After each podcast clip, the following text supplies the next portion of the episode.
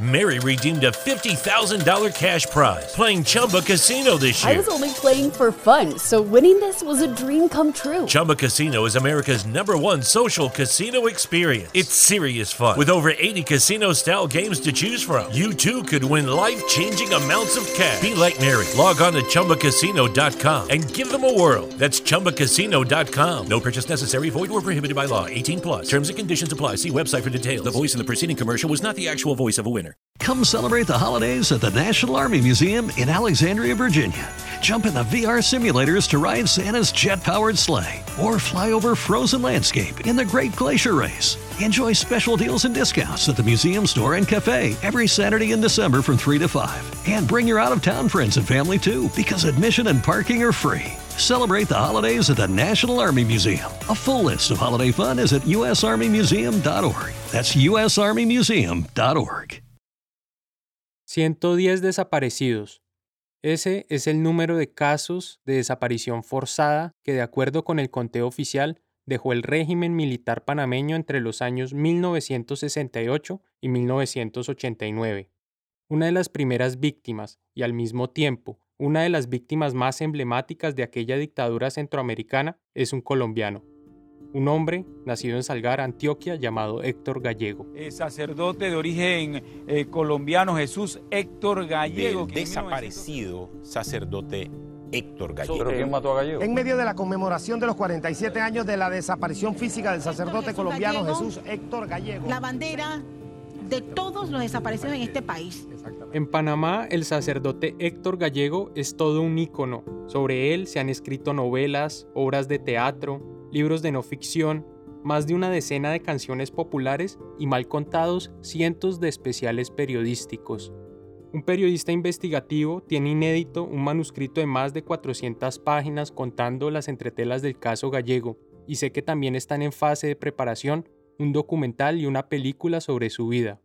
En Santa Fe de Veraguas, el pueblo del interior de Panamá en el que Gallego ofició como párroco durante cuatro años, hay una estatua con su figura y una escuela cercana que lleva su nombre. Además, la organización más importante que reúne a las víctimas de la dictadura militar lleva el nombre del sacerdote colombiano, COFADEPA HG, Comité de Familiares de Asesinados y Desaparecidos, Héctor Gallego.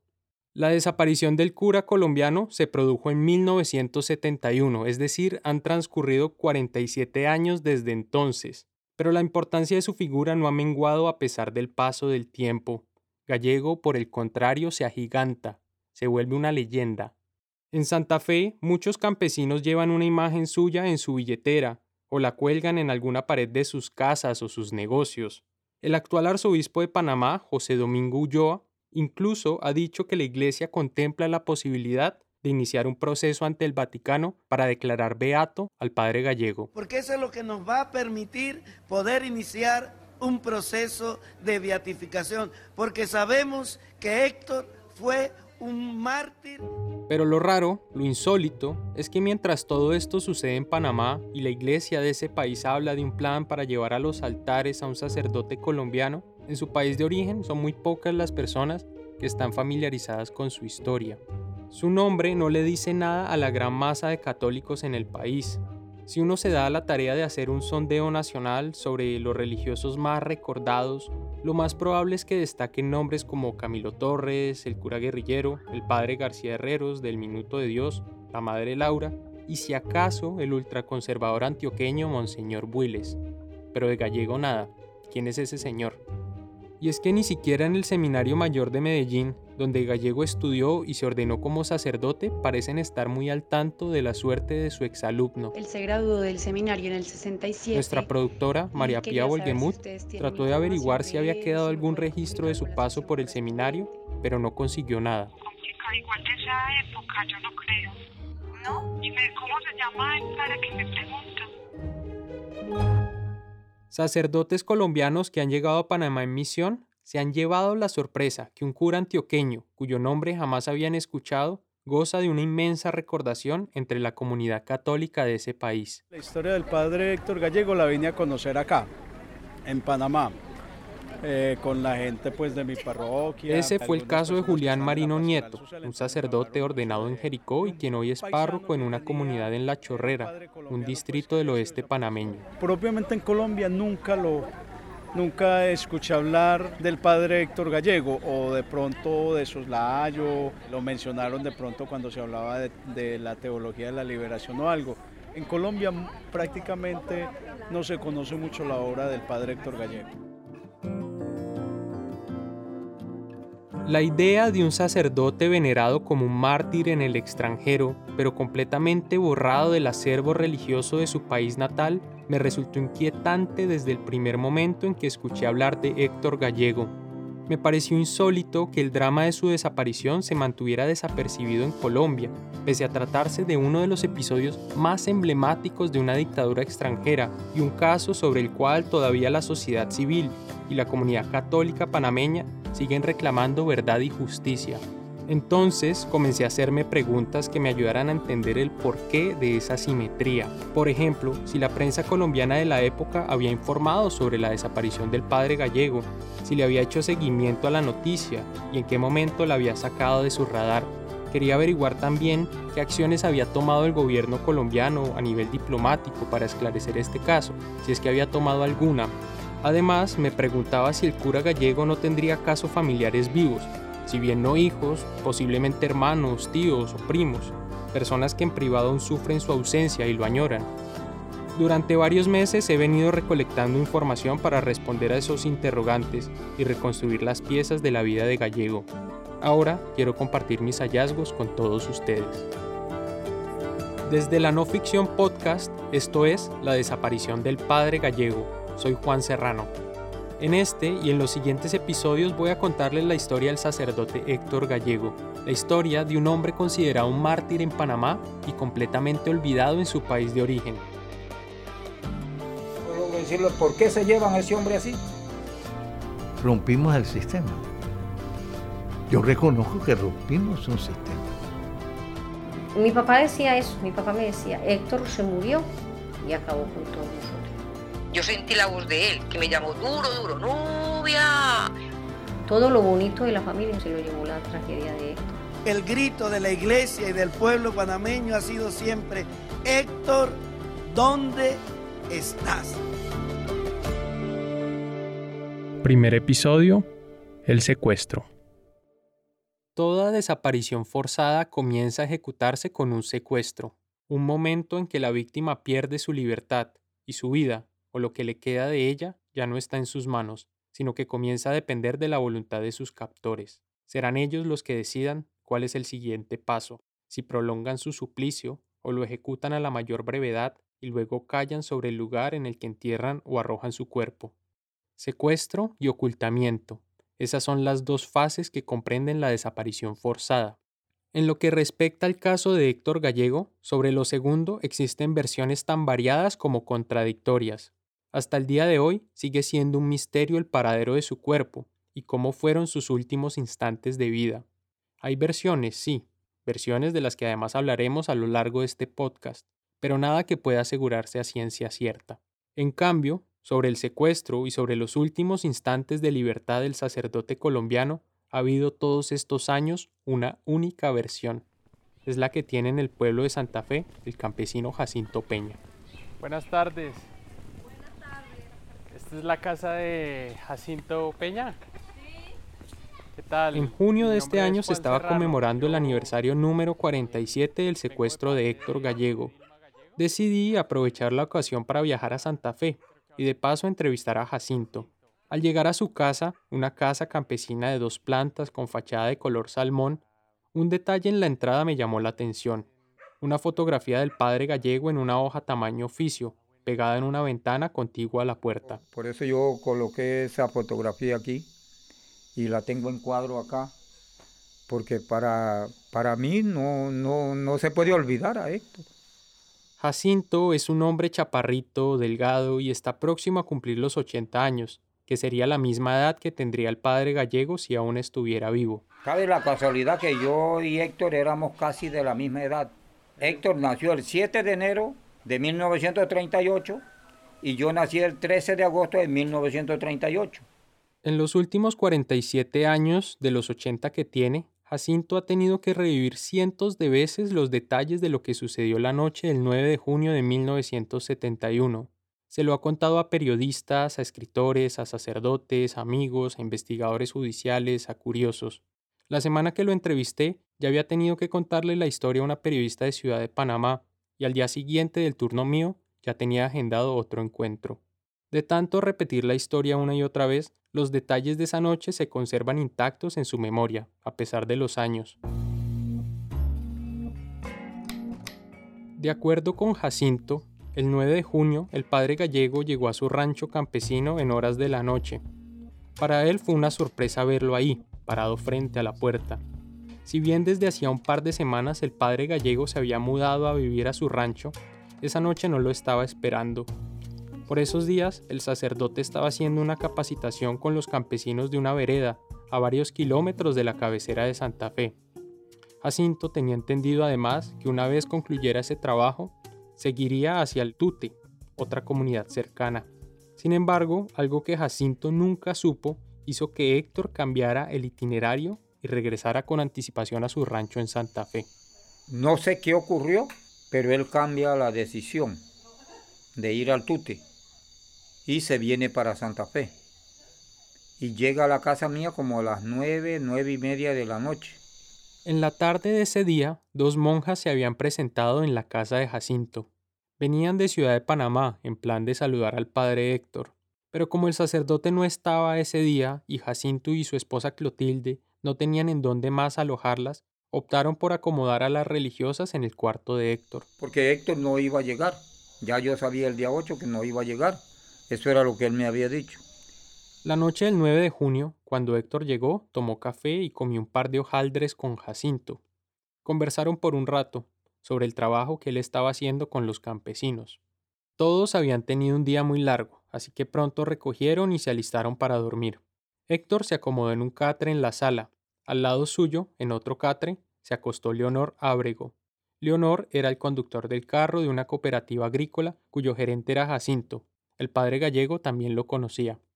A eso de las diez y media ya la casa de Jacinto estaba en completo silencio. Dos horas más tarde, sin embargo, alguien tocó la puerta. Como a las doce de la noche, llega alguien y suena la puerta. Yo oigo la puerta, pero yo no contesto. Todos en la casa, a excepción de las monjas, se sobresaltaron con el llamado. Jacinto, su esposa Clotilde, Leonor y por supuesto el padre Héctor, que fue quien abrió la puerta. Y Héctor está muy cerca de la puerta, aquí así pues, aquí así. La puerta abre así. Para aclarar, Jacinto ya no vive en la misma casa de entonces, pero aquella y la primera planta de la de ahora comparten una distribución similar.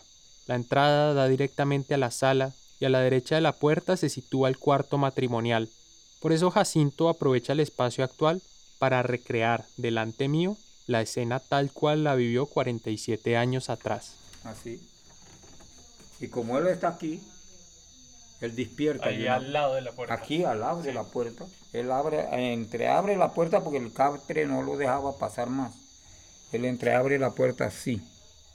Hay un tipo parado aquí y un tipo parado acá. O sea, a los dos costados a los dos costados de la puerta. Jacinto asomó la cabeza desde su cuarto, pero no logró distinguir la cara de ninguno de los hombres.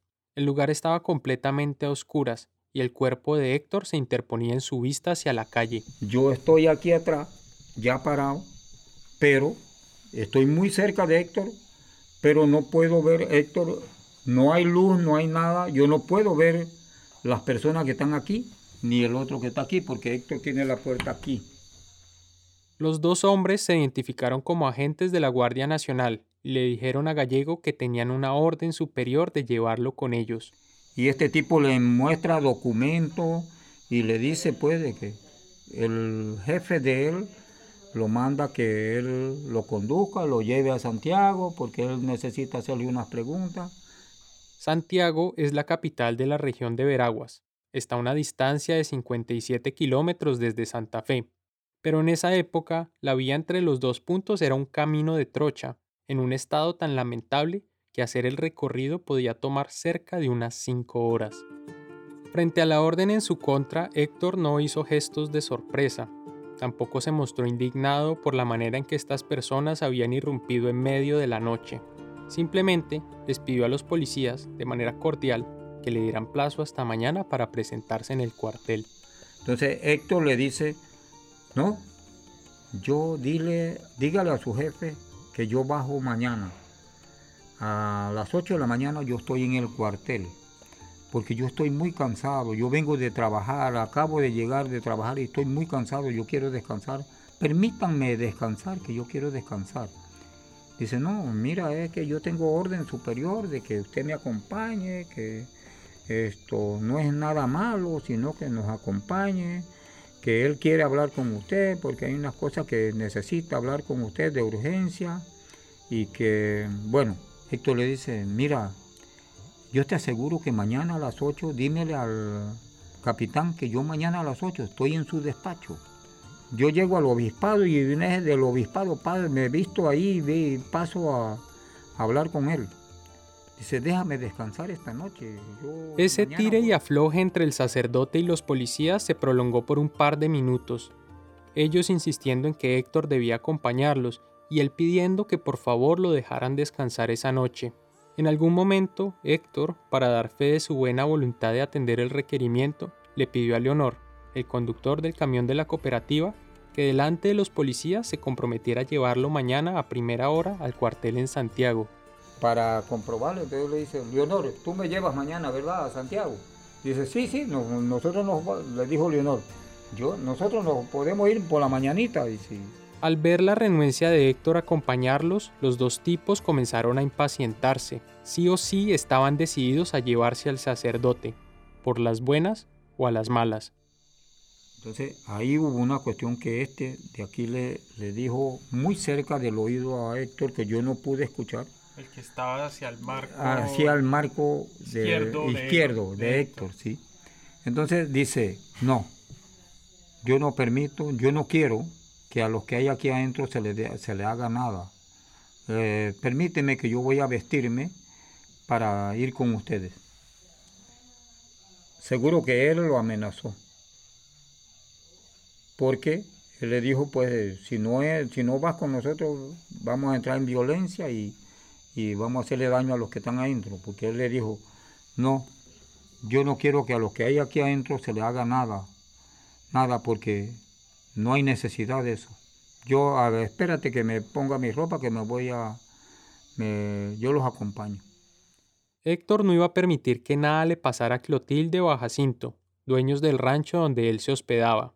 Cuando entró a coger su ropa, Jacinto se le acercó. ¿Qué pasa? le dijo pero Héctor inmediatamente le hizo señas para que se escondiera y se callara.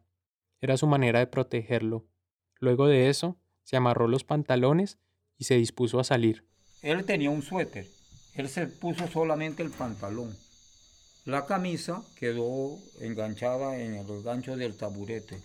Y aquí dejó también una chácara que cargaba con unos libros. Lo dejó aquí y dejó la camisa enganchada.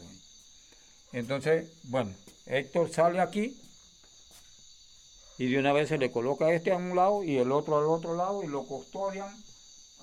Desde una rendija, Jacinto se quedó viendo cómo los dos hombres conducían a Héctor hacia el carro, ubicado a unos 15 metros de la casa, pero llegó un momento en que los perdió de vista.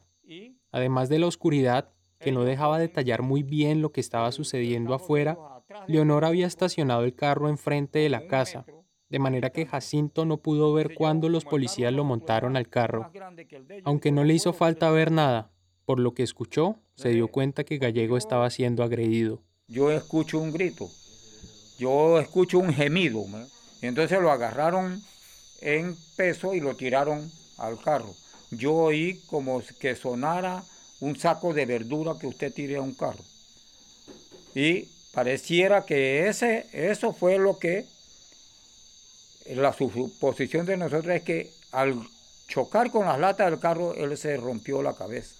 Yo salí y pasé por delante del carro de nosotros y salí acá, pero casi me tiran el carro encima, porque el carro salió a velocidad Y yo iba ahí, yo solamente tuve el logro de decirle, ¿por qué se llevan a ese hombre así? A pesar de la poca visibilidad, Jacinto en su carrera hacia afuera logró tomar nota del tipo de carro en el que se llevaron al padre gallego, una jeep de color verde con capota blanca. Luego de ver a la distancia cómo el carro doblaba en dirección hacia Santiago, Jacinto se metió de nuevo en su rancho y tomó unos minutos para recomponerse. Le pidió a Leonor que alistara el carro para salir con rumbo hacia Santiago, pero antes de salir del pueblo pasó por la casa de unos compañeros y por la cooperativa, les contó lo que había ocurrido con el párroco y los encargó de dar aviso a la comunidad. Como el carro de nosotros está ahí parado, digo, bueno, alístate el carro, yo voy a la cooperativa a avisarle a los muchachos que nosotros vamos a salir a Santiago y que ellos muevan gente aquí para avisar de que a, Héctor eh, lo tienen detenido, se lo llevaron detenido. Entonces, pero todos nosotros estamos pensando en que está detenido. Esa no era la primera vez que el padre gallego tenía algún incidente con las autoridades. Meses atrás, en julio del 70, había sido detenido, sindicado de haber instigado la quema de una planta eléctrica en Santa Fe. Pero ese caso, por suerte, no había pasado a mayores. El obispo de Veraguas había intercedido ante los militares a su favor, llevando incluso testigos que dieron fe de que el padre gallego no había tenido nada que ver en ese hecho, que ni siquiera estaba en el pueblo para esa fecha. En cuestión de horas se aclaró el malentendido y Gallego recobró su libertad. De manera que Jacinto se aferraba a la posibilidad de que esta nueva detención de Héctor no fuera más que un nuevo impasse, otro apuro del cual el obispo lo pudiera sacar. Con todo y eso, la forma abusiva en que se habían llevado a Gallego no era el mejor augurio. Los gritos, los golpes, el carro que casi lo arrolla, la manera en que había sido sacado de su cama a medianoche, toda la escena le hacían imaginarse lo peor. Tan pronto llegó a Santiago la madrugada del 10 de junio, Jacinto fue a la arquidiócesis e informó de lo que había ocurrido. El obispo, un sacerdote español llamado Martín Legarra, interrumpió una gira pastoral que tenía para ese día y a las 6 de la mañana se presentó en el cuartel militar para pedir explicaciones sobre los hechos. Jacinto Peña lo acompañó. Nos fuimos a las 6 de la mañana al cuartel. Está el escuadrón formando, tanto haciendo ejercicio, el obispo habla con el capitán, el capitán le dice, no, nosotros no tenemos nada en contra de Héctor Gallego, no, no ha pasado nada, yo no lo he mandado a buscar, no tenemos nada, no tenemos noticia, no sabemos nada de él. La persona con la que hablaron se llamaba Eros Ramiro Cal, un capitán de la Guardia Nacional que en esa época tenía el cargo de jefe de la zona militar de Veraguas. Si es que había una orden de arresto contra Gallego, él era la persona que debía estar enterado. Sin embargo, cuando Monseñor Legarra lo encaró, el oficial se mostró tan sorprendido como ellos y negó que hubiera problemas con el padre gallego. Entonces, ahí el obispo dijo inmediatamente, dice, bueno, esto me suena a un secuestro. Entonces ahí comienza la búsqueda.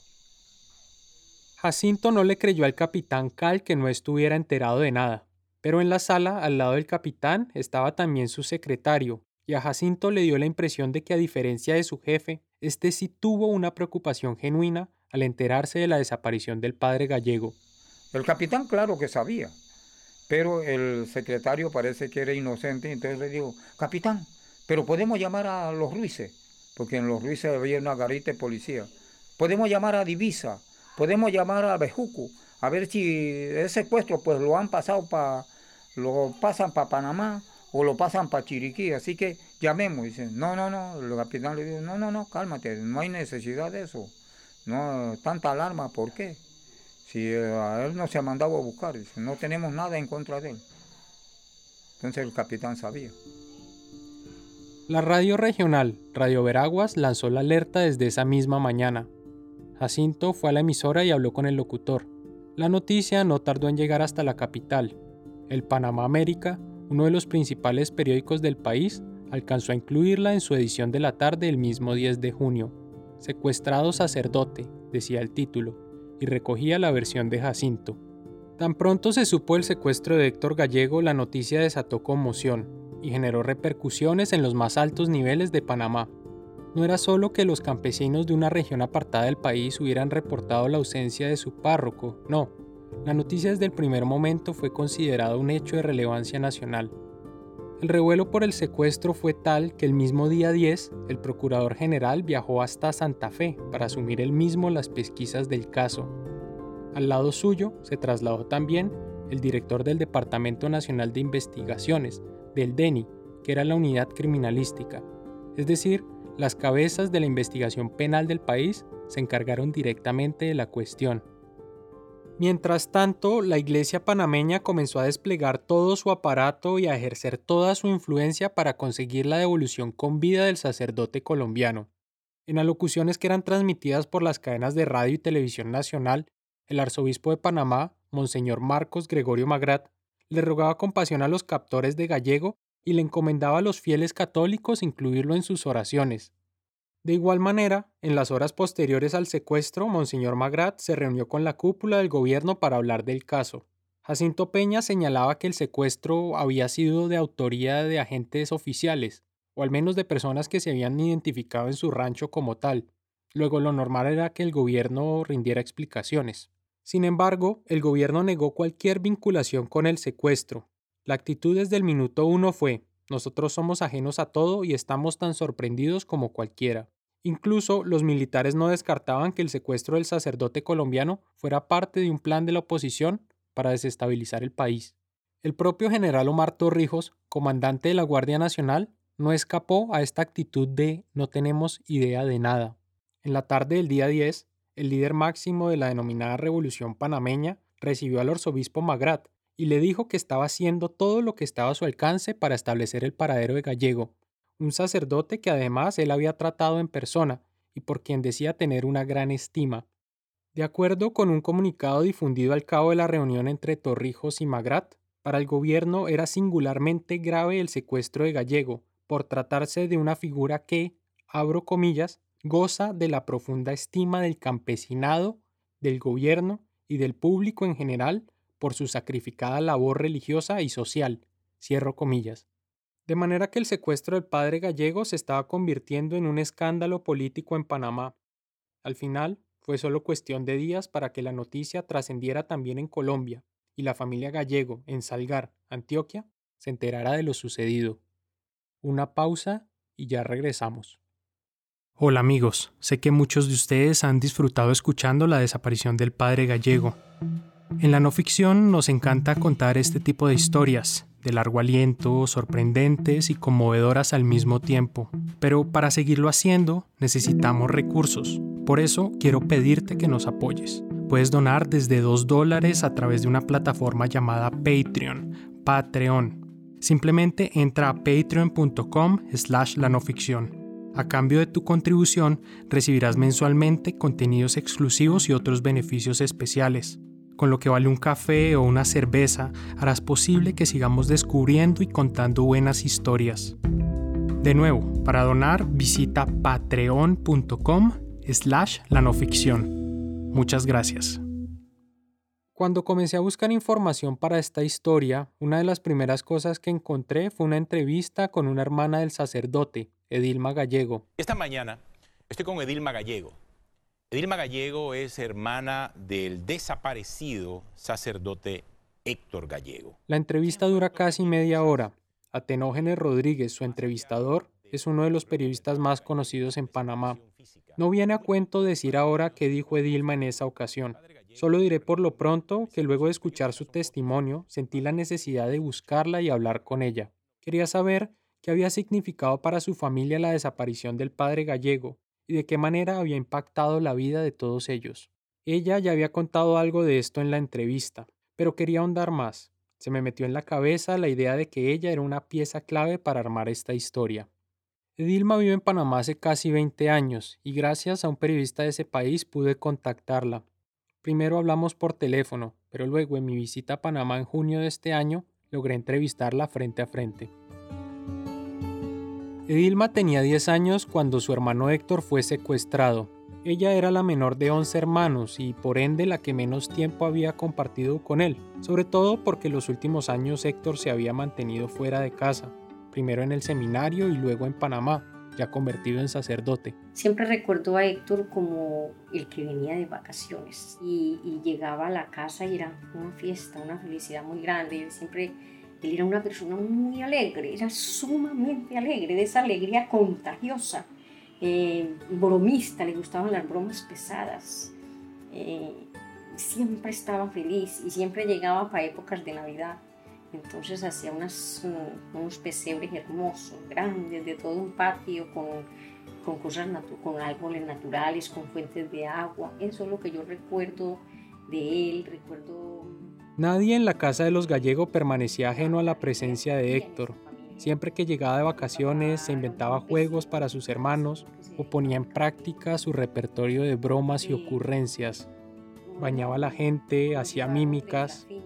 Una mañana llevó a sus hermanos a una cañada honda y boscosa, les asignó una vocal a cada uno y le pidió que la gritaran al unísono. Le llamó el grito del diablo. En otra ocasión se disfrazó con una sábana, se prendió fuego y asustó a sus hermanos cuando pasaban una noche por las puertas del cementerio del pueblo. Llegamos a la casa a ver el susto por, todo, por lo que había pasado. ¿Qué, qué, ustedes se dieron cuenta? ¿Qué fue eso tan horrible? Bueno, y él viene muerto de risa y dice que gente más cobarde no le tengan miedo a los muertos, tenganle miedo a los vivos. Y no se dieron cuenta que era él el que había hecho la broma. Así de pesado era Héctor. Y se reía y se tenía los, los lentes. A mí no se me olvida, siempre tenía los lentes así. Por su carácter siempre jovial, las visitas de Héctor eran siempre esperadas con gran expectativa y su bienvenida se festejaba a lo grande. Así ocurrió en enero de 1971. Héctor llegó en una visita larga, de cinco semanas, Edilma y todos sus hermanos estaban felices, además porque era la primera vez que lo veían en cuatro años, desde que se había ido como sacerdote a Panamá. A su llegada hubo celebración y Héctor les entregó regalos a cada uno de ellos, sombrillas, collares, vajilla para la mamá. Les enseñó también fotos de su trabajo en Panamá. Sin embargo, aunque éstas se suponían que eran sus vacaciones, Héctor no llegó en plan de descanso. Tan pronto pudo se puso a trabajar, y no precisamente como cura. Su padre, Horacio Gallego, era propietario de 100 hectáreas de café a dos horas de la cabecera del pueblo, y Héctor todos los lunes se alistaba y se iba con él. Durante la semana se convertía en un peón más en las tareas de la finca, al igual que varios de sus hermanos que le ayudaban todo el año. Los viernes, luego de la jornada, regresaba a la casa del pueblo y compartía con su madre y sus hermanos pequeños. Esa rutina, repartida entre el rigor del campo y el esparcimiento doméstico, se prolongó durante cinco semanas, hasta que, a mediados de marzo, le llegó la hora de regresar a Panamá. Dilma tiene un claro recuerdo de la despedida. Iba a ser la última, aunque entonces lo ignorara. Yo creo que fue uno de los momentos más, más oscuros de la vida. Yo creo que Héctor se vino como tres días antes, se trasladó del pueblo a la ciudad, de Salgar a Medellín para poder hacer las últimas visitas a las, tías y a la familia y ya sus trámites de regreso. Mi hermano Wilson tenía en ese entonces como 16 años. En el momento que Héctor iba a salir de la casa, él salía con una camisa gris, nunca se me olvida la camisa que llevaba. Y Wilson le puso una canción de. ¿Cómo es que se llama? Lágrimas de una madre de los Blue Caps. Esa fue la canción que Wilson escogió para acentuar la tristeza del momento de la despedida de su hermano, y una canción que con los años se iba a convertir en la banda sonora de la familia gallego. Madre, prepara mis cosas porque tengo que buscar nuevas rutinas aunque me cueste, aunque me cueste morir. Solo te pido no olvides de darme tu bendición. A buscar nuevas fortunas aunque me cueste salir. Solo te pido no olvides de darme tu bendición. Pero el destino me lleva y junto a él yo me voy Qué triste a una madre cuando se pone a llorar por ese hijo que adora y no ha de volver jamás. Mi mamá estaba en la cocina. Mi mamá le volteó la cara. Y Héctor fue a despedirse de mi mamá, mi mamá no, no lo miraba, mi mamá estaba llorando. Héctor trató de consolar a su madre, Alejandrina Herrera. Le prometió incluso que pronto iba a volver y que ese regreso iba a ser el definitivo. Y él le dijo a Alejandrina, no, él no le decía mamá, dice, Nina, no se ponga así que yo vengo en julio. Yo en julio me vengo del todo, porque yo les quiero, le voy a ayudar a educar a los muchachos. Y mi mamá le dijo, yo sé que no te voy a volver a ver. Y agachó la cabeza, mi mamá no lo miraba. Siempre recuerdo las goteras de, lágrimas que caían sobre su camisa. Era una camisa gris y cuando las lágrimas caían se ponía más oscura, las lágrimas oscurecían su, camisa. Eh, recuerdo que lo último que él se tomó fue un chocolate como al desayuno. Yo guardé esa tacita de chocolate. Donde él había tomado café, fui y la escondí por allá en un lugar donde nadie la viera, porque yo quería conservar ese, el lugar donde le había puesto la boca. Mira, yo, te, yo era una niña, yo tenía 10 años. La despedida fue muy triste. La taza de chocolate, la camisa oscurecida por las lágrimas, la música deprimente de los Blue Caps. Parece una escena escrita por un guionista de melodramas, pero las cosas sucedieron tal cual la relata Dilma. Hay un audio con la voz de Alejandrina Herrera grabada hace más de 40 años. La madre de los Gallego expresa allí el dolor que sentía con la nueva partida de su hijo mayor y confirma el mal presentimiento que entonces la embargaba. La calidad del sonido no es la mejor. Porque el corazón de una madre nunca se engaña. Así como yo presentía que a él lo iban a matar, yo presentía y sabía que lo iban a matar. Inclusive cuando él se iba a venir, yo quería no derramar lágrimas y despedir despedirme de él, como para que él no sufriera. No fui capaz. Al medio de lágrimas cerré los ojos, no fui capaz de verlo la última vez. Yo sabía que era la última vez porque iba a desaparecer.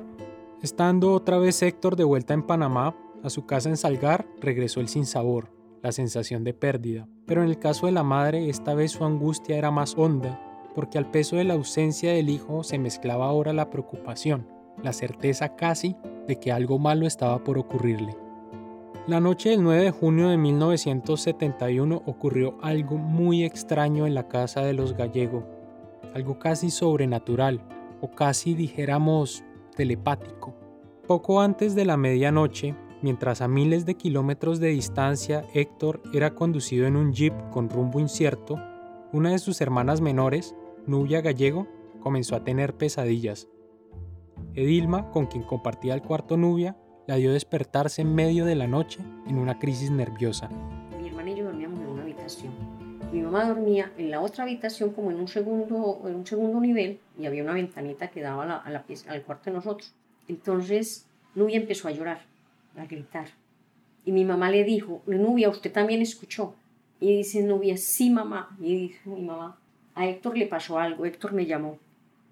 Entonces Nubia, Nubia lloraba y decía, mamá, es que yo sé que está pasando una cosa muy horrible, pero yo no sé qué es. Había una señora que se llamaba Eladia, que era la que le ayudaba a mi mamá. Y Eladia se levantó, yo viendo a Nubia tan, con esos nervios tan fuertes, Eladia se levantó a hacerle un té para que se calmara. Y fue como una noche muy tétrica, fue como muy triste esa noche, porque había una preocupación, había un sufrimiento, pero no se sabía qué era lo que estaba pasando. Nubia Gallego tampoco olvida esa noche.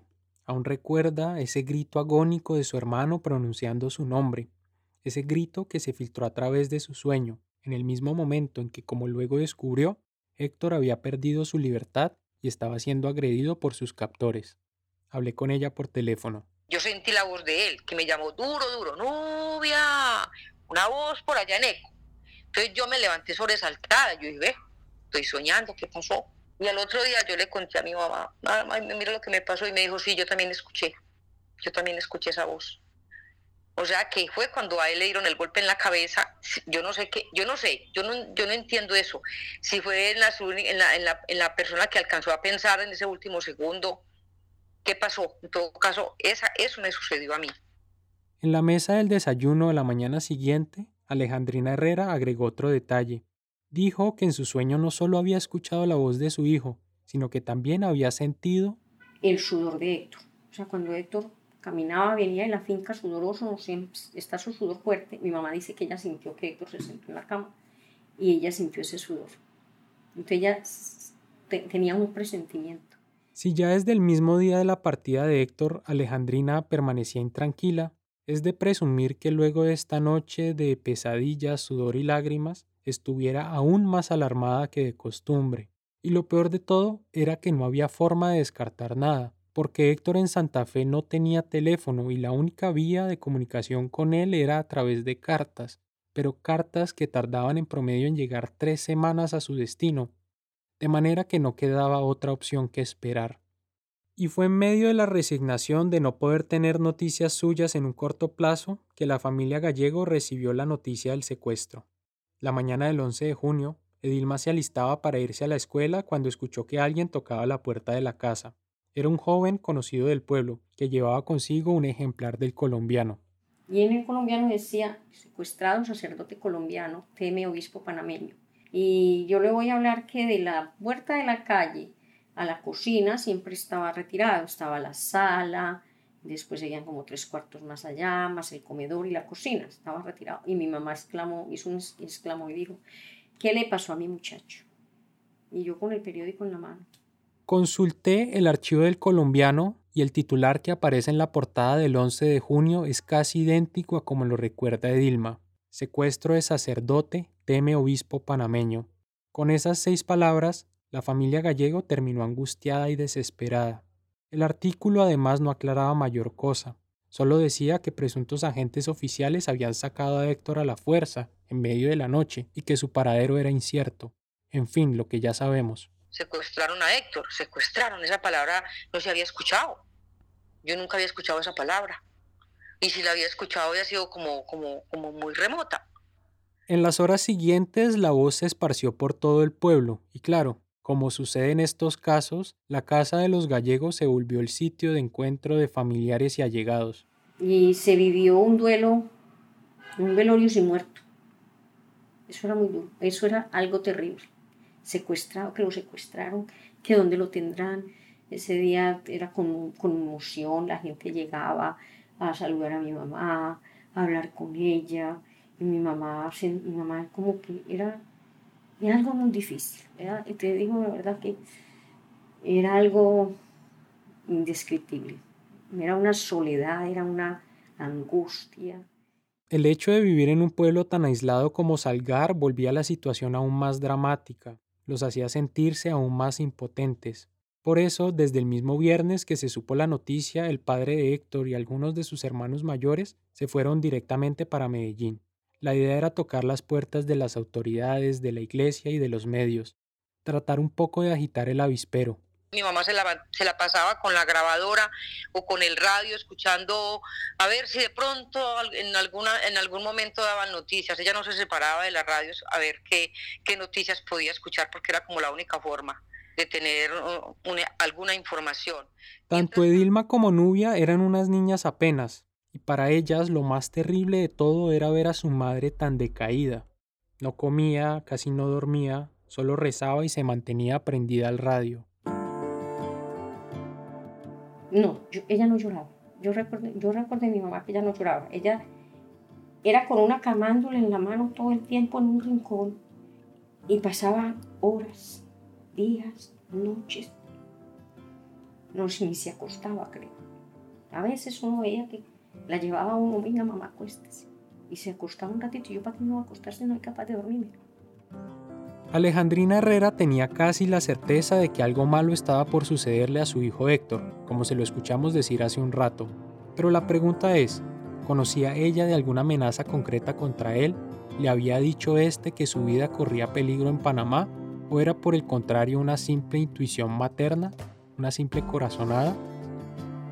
Y por cierto, ¿quién podría estar interesado en hacerle daño al sacerdote colombiano? La respuesta en el siguiente episodio de la desaparición del padre gallego. Cuando este mensaje de Cristo nos muestra que esa realidad está en contradicción con el mensaje de Cristo, el compromiso es un compromiso de cambio precisamente para que, para que esos principios del Evangelio puedan realizarse, precisamente porque, porque la realidad está en contradicción con ellos. Si estábamos deservando arroz, él pedía un machete y él deservaba arroz. o no importaba que su ropa se le ensuciara, no importaba. O sea, con una capacidad de trabajar, de caminar, de esforzarse físicamente, que cualquiera no lo hace. Yo, personalmente, dentro de mí lo declaro santo. Héctor para mí es un santo. La, la, situación de hoy es una situación de hombres que dominan y de hombres dominados. Y los que estamos dominados, pues estamos siempre dependiendo, tratando de depender de cualquiera de los sectores que dominan. La desaparición del padre gallego es escrita e investigada por mí. María Pía Volgemuth es la editora y reportera. La edición y el diseño de sonido es hecho por Daniel Díaz. Lo invitamos a visitar nuestra página, lanoficción.com. Allí encontrará material adicional como fotografías, audios que no alcanzaron a salir en este episodio y recortes de prensa de la época, en donde se puede apreciar cómo se reportó la noticia del secuestro de Gallego en la prensa colombiana y panameña. Hay imágenes de Jacinto y un breve testimonio con la voz de Clotilde, su esposa, en la que cuenta cómo recuerda ella la noche del secuestro. La desaparición del padre gallego es una producción de la no ficción podcast. Mi nombre es Juan Serrano. Nos vemos en 15 días con el siguiente capítulo. Gracias por escucharnos. Mary redeemed a $50,000 cash prize playing Chumba Casino this year. I was only playing for fun, so winning this was a dream come true. Chumba Casino is America's number one social casino experience. It's serious fun. With over 80 casino style games to choose from, you too could win life changing amounts of cash. Be like Mary. Log on to chumbacasino.com and give them a whirl. That's chumbacasino.com. No purchase necessary, void or prohibited by law. 18 plus. Terms and conditions apply. See website for details. The voice in the preceding commercial was not the actual voice of a Algunas personas fueron hechas para seguir las instrucciones. Nosotros fuimos hechos para crear las nuestras. A medir siempre dos veces y nunca cortar esquinas. A menos que, por supuesto, tengamos una sierra de inglete compuesta. Northern Tool and Equipment es el paraíso para resolver problemas. No hay nada que no podamos encontrar, arreglar o resolver juntos. Estamos hechos para esto. Resuelve tus proyectos hoy mismo en northerntool.com.